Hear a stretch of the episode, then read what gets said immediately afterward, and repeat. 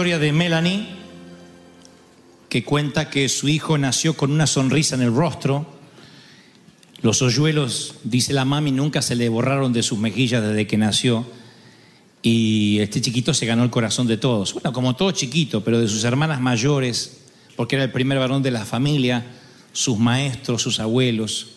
Su padre, como todo padre muy parcial y objetivo, decía que era un niño perfecto. y Cooper se llamaba el niño, Cooper. Gran nombre para un niño. Nació en una familia cristiana, una familia casi perfecta porque yo conocí a sus pastores, que también era una iglesia casi perfecta, no como la nuestra, bastante perfecta era. Y, la familia del niño, de este Cooper, viven en una granja en Dallas. Salían, siempre usaban un cochecito, esos cochecitos em, playeros que se hacen descender por la pendiente. Y el niño ya un poquito más grande, el 17 de julio del 2009, mientras Melanie iba al pueblo a comprar algo en la tienda, Cooper, que ya tenía cinco añitos, cinco añitos, ¿eh? Maravilloso niño, rubiecito, se deslizó por la pendiente con el carrito y el carrito se dio vuelta y Cooper quedó inconsciente. Entonces tuvo algunas horas en coma, el niño, y finalmente partió a la eternidad. De pronto los papis se encontraron haciendo lo que nunca pensaron, seleccionando un ataúd, planificando un funeral e imaginando cómo se sigue una vida sin el único hijo varón, y cayeron en un aletargamiento mental. Eh, cada mañana dice, dice su pastor, yo no, no estuve con la familia, pero sí con su pastor, me decía que cada mañana se abrazaban y toda la familia lloraba desconsoladamente, literalmente por horas. Después de reunir mucho valor para salir de la cama, se encontraban con familiares que vinieron a tratar de sacar la granja adelante porque la tenían abandonada, estaban dejando morir los animales, no les interesaba nada. Los papás dirían, aguantábamos durante todo el día para llegar a la cama y volver a llorar sin consuelo, tomando todo lo que pudiéramos tomar para hasta quedarnos dormidos. Pero su papá dijo una frase que a mí me impactó mucho porque él luego escribiría un libro y en ese libro hay una frase que yo transcribí literalmente y por respeto a lo que él dijo no agregaré ni quitaré ni una sola frase a lo que es la esencia de lo que intentó decir. Él dijo, no hay servicio cristiano, ni clase, ni libro en este mundo que pueda prepararte para cuando un hijo se te muere en tus brazos.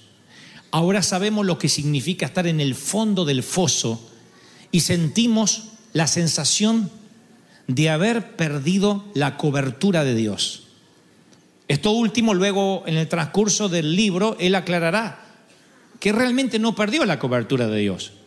Pero la frase es quirúrgicamente puesta allí porque él dice la sensación de haber perdido la cobertura de Dios. Y yo titulé a este mensaje justamente la cobertura, porque está muy de moda hoy hablar de cobertura. A mí me dicen siempre, ¿Cuál es vuestra cobertura? La nuestra, las asambleas de Dios, somos una iglesia técnicamente pentecostal. Pero luego me dicen, y no hay un apóstol que les dé cobertura, que también está muy de moda, ¿no es cierto? Las paternidades. Decir, fulano es mi papá, menganito, ahí hay papás ofreciéndose por tantos sitios. Hay tantos hijos no reconocidos buscando papá. y yo siempre digo que las paternidades, en primer lugar, no se ofrecen. Uno no está diciendo, no quieren que yo sea el padre de alguien, no. Que es muy diferente a tener ganas de ser papá. Las paternidades no se ofrecen, las paternidades se solicitan. Tú dices, tú eres mi papá. Yo no puedo obligar a nadie a ser el papá de alguien. Puedo ser pastor de todo y papá de nadie o papá de pocos. La paternidad es una simbiosis espiritual. Tú dices, estoy bajo la cobertura de este hombre de Dios porque lo he decidido. ¿Por qué decides estar bajo la cobertura de alguien? La palabra de Dios da cierta luz respecto a eso. Dice que las ovejas oyen, reconocen la voz del pastor. El pastor dice, por acá. Y siguen todos. Se pone otro a hablar y las ovejas dicen, esa es una voz que no conocemos. Es la voz la que guía, la que direcciona. Esa es la cobertura divina. Por sobre la cobertura pastoral está la cobertura divina, la cobertura de Dios. Cuando uno dice, estoy cubierto por Cristo, ¿cómo sabes que estás bajo la cobertura divina? Cuando oyes la voz de Dios, a través del pastor, a través de una canción, a través de la Biblia, de un libro, tú dices, yo siento que Dios me está guiando. Ahí estás bajo la cobertura. Pero de pronto nos han, predicando, nos han predicado eh, decenas de mensajes de cómo salir de un foso, de cómo salir de un luto, pero nunca o casi nunca nos han predicado cómo pasar, cómo aguantar en el foso, cómo atravesar un valle de lágrimas sin sentir que hemos perdido la cobertura de Dios. Eso es lo que dijo el papá de Cooper. Sentimos que caímos en un foso y que Dios nos quitó la cobertura. Él tenía esas preguntas y se las hacía a su pastor. ¿No estaba el Señor allí protegiendo a mi chiquito en la pendiente que tantas veces lo hizo en el carrito? ¿No pudo haber mandado un ángel que sostuviera las ruedas del carro y no se dieran vueltas? Y si no lo pudo evitar, ¿por qué no, no, no dio vuelta el coma en el cual mi hijo cayó? ¿Por qué no trastocó su salud? ¿Por qué no hizo un milagro? Y para esas preguntas solo hay respuestas cuando estemos en la eternidad. No podemos responder a esas preguntas y un mortal que lo intente ensayará una suerte de explicación torpe, pero no calmará la profundidad del interrogante que tiene un padre que siente que pierde la cobertura divina. Hay un momento en que tu mundo toca fondo. Damas y caballeros, en este mundo los cochecitos se vuelcan. En este mundo el mercado inmobiliario se desploma. En este mundo los resultados del análisis puede que den positivo y antes que te des cuenta sientes que estás en un foso. Y te preguntas si Dios te abandonó. Nos preguntamos, aún viniendo a la iglesia, si Dios nos abandonó. José, estoy hablando del José bíblico, de ser un niño mimado pasa a estar en un foso casi sin escalas. No hay, escalas. Es de un niño mimado vistiendo la ropa más prestigiosa del momento a terminar en un foso y luego a estar en medio de una subasta de esclavos en Egipto. El hijo preferido de Jacob era pinchado, aguijoneado, examinado para ver si tenía piojos, tratado como un asno. Fíjense si un hombre que viste con ropa de marca es el hijo mimado de su papá, de pronto lo examinan como un asno, le miran las orejas, lo desnudan, le tocan los genitales, le meten dedos por cualquier parte para saber si no tiene pestes, porque así se hacía con los esclavos. Eso es denigrante, es por lo menos humillante para un hombre y es obvio que le da lugar a que él piense, perdí la cobertura de Dios. ¿En, qué libro, en qué mensaje, en qué sermón me predicaron que algún día me examinarían como un asno a ver si tengo piojos en la cabeza y en el vello púbico delante de todos? Eso es humillante. Y él piensa que perdió la cobertura de Dios. Piensa que de alguna forma Dios quitó su mano de él y que si Dios quitó su mano de él, debe ser porque algo malo hizo y tiene cientos de preguntas. Y, no solo se lo pregunta, sino que se inquieta porque esto no debió estar en el plan de un hijo de Dios. Potifar, un oficial egipcio, lo termina comprando, no hablaba el idioma, no conoce la cultura, tenía todas las posibilidades en su contra, pudo nunca haber salido del foso. O sea, a ver si nos ponemos de acuerdo, José cae en un foso porque sus hermanos lo tiran ahí, hasta que lo venden a los esclavos, que era un grupo que pasaba por el sitio. Pero él, aunque salió del foso, el foso pudo nunca haber salido de su corazón. Hay gente a la que un foso les cambia su vida para siempre. Un solo foso le cambia, le redirecciona su vida. Y ese foso puede llamarse, insisto, un funeral, una quiebra inmobiliaria. Hay gente que necesita una muerte para decir mi vida cambió. Y hay otros que dicen, no, yo no necesité una muerte, simplemente perdí mi casa, nunca pude reponerme a eso, vivo rentando o lo que es peor, de prestado. Y nunca pueden quitarse el foso de su corazón. Ya no están literalmente ahí, pero no pueden dar vuelta a la página de su vida. Y yo he aprendido que cuando te cuesta, anótenlo para el Twitter de su corazón que es la versión átenlo a las tablas de su corazón moderna. Yo he aprendido que cuando te cuesta dar vuelta a la página, a veces hay que cambiar de libro. Me miran como diciendo, ¿y qué dijo? Si te cuesta dar vuelta a la página, a veces lo que hay que hacer es cerrar el libro y cambiar de libro. A veces queremos pasar de capítulo y Dios quiere cambiar completamente nuestra vida, tal como la conocemos. No es dar vuelta a la página, es literalmente cambiar de vida, cambiar de libro. Y para eso Dios puede valerse de un foso. Porque la Biblia dice que a José, cuando llega a la casa de Potifar, que era el encargado de la seguridad, nada menos que del primer, el, el number one de Egipto, el faraón, cuando él llega a la casa de Potifar, a la casa de su amo, le fue muy bien, dice Génesis 39, 39 2, porque Dios estaba con él. No se pierdan este detalle, por favor. Le fue muy bien porque Dios estaba con él. José llegó a Egipto con la ropa puesta. En apenas cuatro versículos está administrando la casa del hombre a cargo de la seguridad de Faraón. ¿Qué pasó? La respuesta es muy sencilla. ¿Sigue estando en el foso? Y sí, es esclavo. Antes de llegar a la casa de Potifar, insisto, le revisaron si tenía piojos, lo desnudaron, le metieron los dedos en las orejas, o sea, lo humillaron, sí. ¿Está viviendo una situación de bendición? No. Y entonces, ¿por qué las cosas le empezaron a ir bien si todavía está en el foso? No se pierdan el detalle. Dios estaba con él. Cuatro palabras que cambian la vida en el foso de cualquiera, pero Dios estaba con él. Tú puedes estar fuera del foso sin Dios, pero puedes estar en un foso y Dios está contigo. Dígame cuál es la mejor situación. Estar en el foso y Dios está contigo. Y si Dios está contigo y estás en el foso, es mejor que estar fuera sin Él. La cobertura es que aunque estés en un lugar maloliente, si Dios está contigo, aún en el foso vas a sonreír y vas a ser de bendición a los del foso. Aún en la cárcel vas a generar bendición a los de la cárcel. No dice que tener cobertura es ausencia de cárcel, ausencia de esclavitud, ausencia de foso y ausencia de potifares. Dice que tener la cobertura de Dios es que a donde te vaya, aunque sea un chiquero, aunque sea un basurero, ahí Dios está contigo y todo lo que toques va a ser de bendición. Tu basura va a oler mejor que la del vecino. Y tú dices, es que yo creía que tener la cobertura, éxito era otra cosa. No, nada más que nos han mal enseñado y hemos mal aprendido que si tenemos cobertura de Dios, nada malo nos puede pasar. No, nos pueden pasar cosas malas. Si no estaríamos ante cada papi que tiene que enterrar a un hijo o ante cada hijo que tiene que enterrar a un papi, estaríamos ante un pecador que hizo las cosas mal y algo se salió de control. No, Dios dice, yo estoy en el control, aún en la muerte y en la vida. Dios está allí. Y hay mucha gente, esta es la palabra que el Señor me dijo que les dijera a este servicio en particular, que vive sin esa cobertura, sin esa cobija.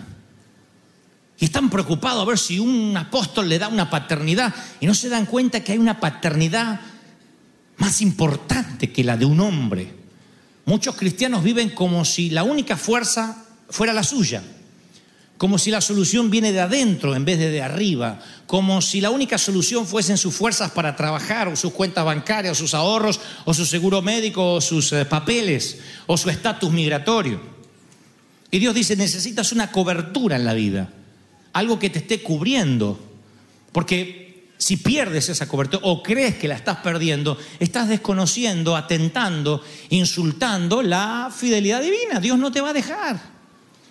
Dios te ama cuando eres fuerte y te ama cuando eres débil. Dios te ama cuando te consideras muy santo Y como cuando te consideras un pecador y dices, ah, qué porquería soy. Dios te ama. Su amor no cambia. Pero somos nosotros los que nos recluimos. Los que decimos, no, Dios no me va a amar de esta forma, no, Dios no puede amarme, porque si, si me amara, yo no estaría en el foso. Moisés buscó a Dios en los fosos, siempre. Moisés prefirió ir a cualquier parte con Dios que a ningún lado sin Él. Cualquier parte con Dios, pero no quiero a ningún lado sin ti. Moisés se preguntaba, ¿cómo voy a proveer alimento para toda esta gente que me sigue? ¿Cómo voy a defenderme de, los enemigos? ¿Cómo vamos a sobrevivir? Y terminó reduciéndose, su embudo se redujo a esto. Si tu presencia no ha de ir conmigo, no nos quites de aquí. Yo sin cobertura no me muevo. ¿No es esta la mejor filosofía de vida que podríamos tener? Al tomar la decisión de movernos de iglesia, o de conseguir un nuevo empleo, de mudarnos de ciudad. ¿No debería ser la pregunta, quiero saber si Dios está conmigo en este negocio?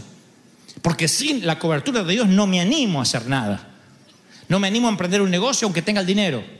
No me animo a comprar aunque me sobre las finanzas. No me animo a renunciar aunque no aguante más. Necesito saber si en esta renuncia está la cobertura de Dios. Si no está la cobertura de Dios, yo no quiero estar en tus zapatos. Porque la cobertura de Dios cuando te parece, no más que te parece que la pierdes, es una sensación de vacío. Es como que te quitan la red y eres trapecista. Y sientes que si te caes no te va a, a, nadie te va a sustentar, nadie te va a soportar el peso.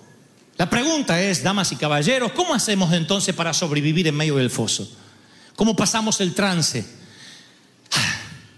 ¿Cómo hacemos para que esa sensación que se nos fue la cobertura desaparezca y saber que Dios aún sigue con nosotros? Es mi experiencia de siempre, la he contado decenas de veces y la volveré a contar. Cuando mi mamá tiene el primer infarto hace muchos años, yo recuerdo lo que sentí mientras que conducía el automóvil hacia la clínica.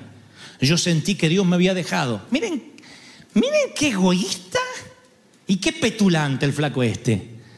Resulta que mi mamá está en el mismo mundo que estamos todos y no puede tener un infarto porque si no es que Dios me abandonó. Así que, pero yo iba así y veía que todo alrededor estaba en cámara lenta. Yo veía a los demás, todo pasó a estar como, como caminaban sobre colchones. No puedo tener otra explicación más que esa. Estaban todos caminando sobre colchones de agua. Los médicos, cuando entré a la clínica, todo pareció relentearse y yo solo hablaba con Dios. Señor, ¿por qué? ¿Por qué mi madre? Y el Señor me decía una y otra vez, a los siete años le quité un cáncer, te la devolví cuando eras un niño ganso de 35. ¿Todavía lloras por tu madre? Sí, pero mi mamá, y yo no podía entender. Dios empezó a hacerme entender que aún en los fosos la cobertura de Dios está. José se lo pregunta cuando lo revisan como un esclavo, se lo vuelve a preguntar en la casa de Potifar y luego en la cárcel cuando se olvidan de él. He perdido la cobertura, no me la quites. David peca y dice, he perdido la cobertura, no la quites. Moisés dice, no me quites la cobertura, no me muevas de aquí. Hombres desesperados porque sienten que Dios quitó la mano, pero Dios no la quitó. Es la sensación que sentimos de enfrentarnos al vacío y no tener las explicaciones racionales por qué ese vacío está delante de nuestros ojos. Entonces yo he aprendido que uno tiene que reclamar, confiar en esa cobertura divina. ¿Cómo? Siendo más esponja que piedra.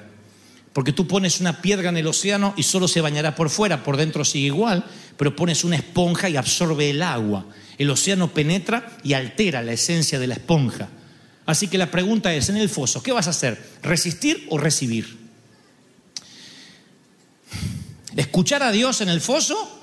¿Qué me quieres enseñar con esto? No puedo cambiar, yo no haría los planes así si fuera Dios, pero no soy Dios. Así que, ¿qué quieres enseñarme? Tú puedes endurecer el corazón como piedra o ser una esponja. A tal punto que donde José iba las cosas le iban bien. Los corazones de piedra nunca salen del foso. Los corazones que se endurecen nunca salen del foso. O lo que es peor, el foso nunca sale de sus corazones. y tú dices, Oh, por Dios, Dante, dime cómo resistir entonces en el foso. No puedo decírtelo yo, te leeré la Biblia tal como el Señor lo dijo. En Hebreos 13:5 él dice, nunca te dejaré, jamás. ¿Saben lo que es jamás? ¿Qué jamás? Jamás, jamás, jamás. Bueno, pero si uno peca, jamás. Bueno, pero si me porto mal, jamás. Pero si ma- mato a mi suegra, jamás. En el griego este pasaje tiene cinco negativos. Dice, no, no, no te dejaré, no lo haré, no te abandonaré, no. Yo me aferraría a esa promesa como un paracaídas. Yo la repetiría hasta callar la voz de la angustia. No, no te dejaré, no te lo haré, no te abandonaré, no. El Señor está como guerrero parado al lado tuyo. No te dejaré, dice Dios. Aleluya. Yo me aferro a esa promesa.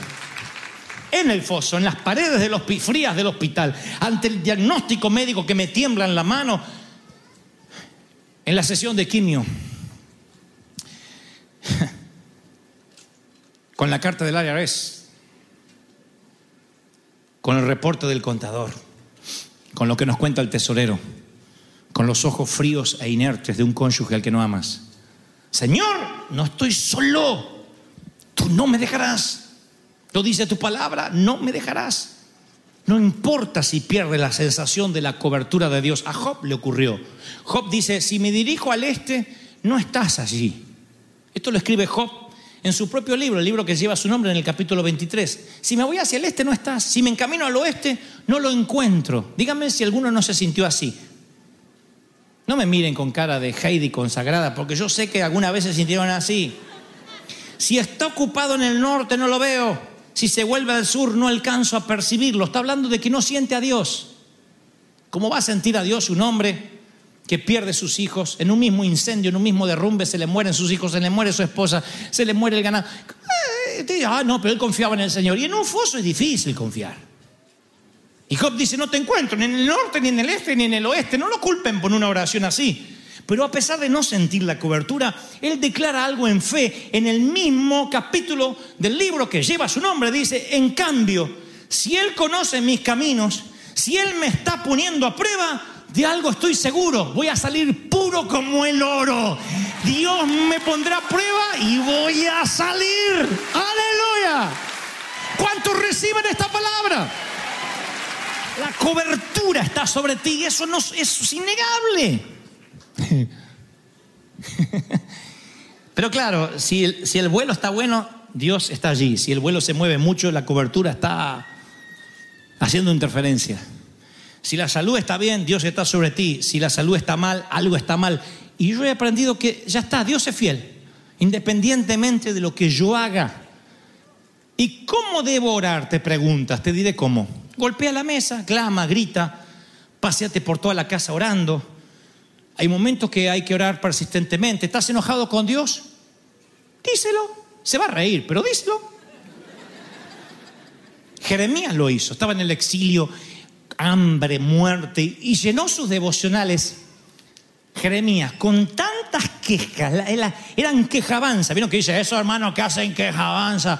Eso Dios no lo quiere. Pero Jeremías, hombre de Dios, se quejó tanto que a su libro le puso lamentaciones. Lamentaciones de Jeremías, así se llama el libro. Lamentaciones. Y nosotros se nos pasa por alto, no son las bendiciones, los agradecimientos de Jeremías, son lamentaciones. Me cercó por todos lados, no puedo salir, has hecho pesadas mis cadenas. Aun cuando clamé, Dios cerró los oídos a mi oración. Qué rabia que tiene. ¿Por qué el Dios dejaría que esto estuviese incluido en la Biblia?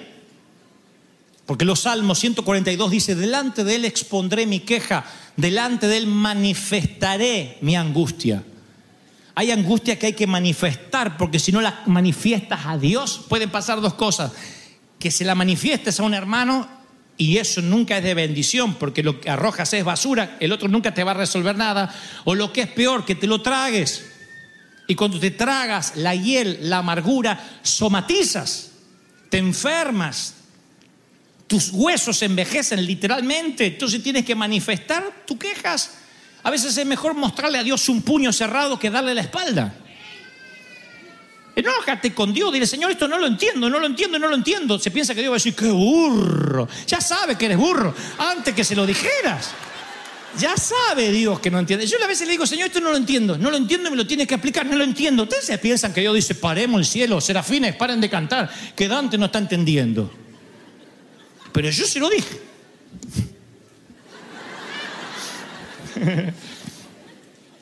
San Agustín decía, cuán hundidos están en el foso aquellos que ni siquiera claman por salir. Porque algunos literalmente se dejan estar, bajan los brazos y dicen, ya está, ¿para qué? ¿Ya qué? Ya está, ya no tengo más solución. ¿Cómo ayudas a una persona así?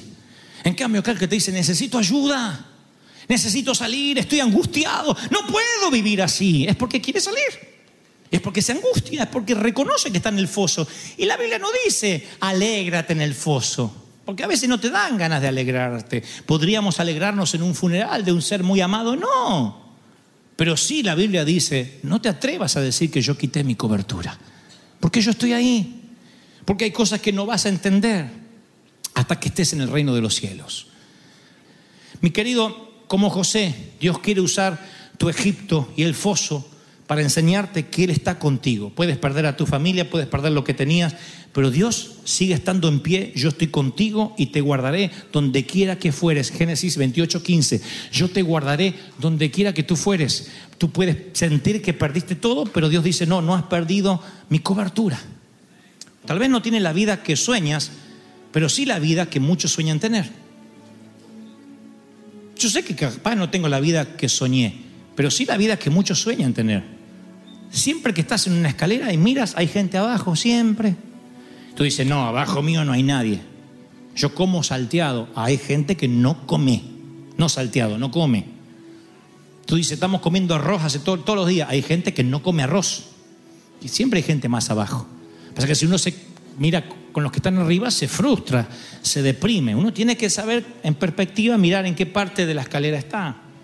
Entonces a veces uno maldice por el foso y dice, ¿por qué Dios me abandonó? Eres parte de todo un engranaje, de toda una humanidad que a veces te toca estar acá, a veces te toca estar acá, y la cobertura de Dios no se va. Dios nunca te ha dejado, Dios nunca te va a dejar.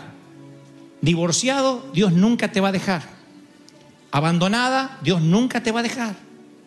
Huérfano, Dios nunca te va a dejar. Perdiste un hijo, Dios nunca te va a dejar. ¿Cómo lo sé? Porque no sé de divorcios demasiado, no sé de huérfanos tampoco mucho, ni tampoco sé mucho de hijos perdidos. Pero sí sé de un padre que nunca deja. De eso te doy cátedra. Dios no abandona a quienes ama.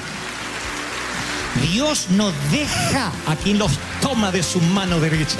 ¿Están recibiendo esta palabra? ¿Se pondrían de pie conmigo, por favor?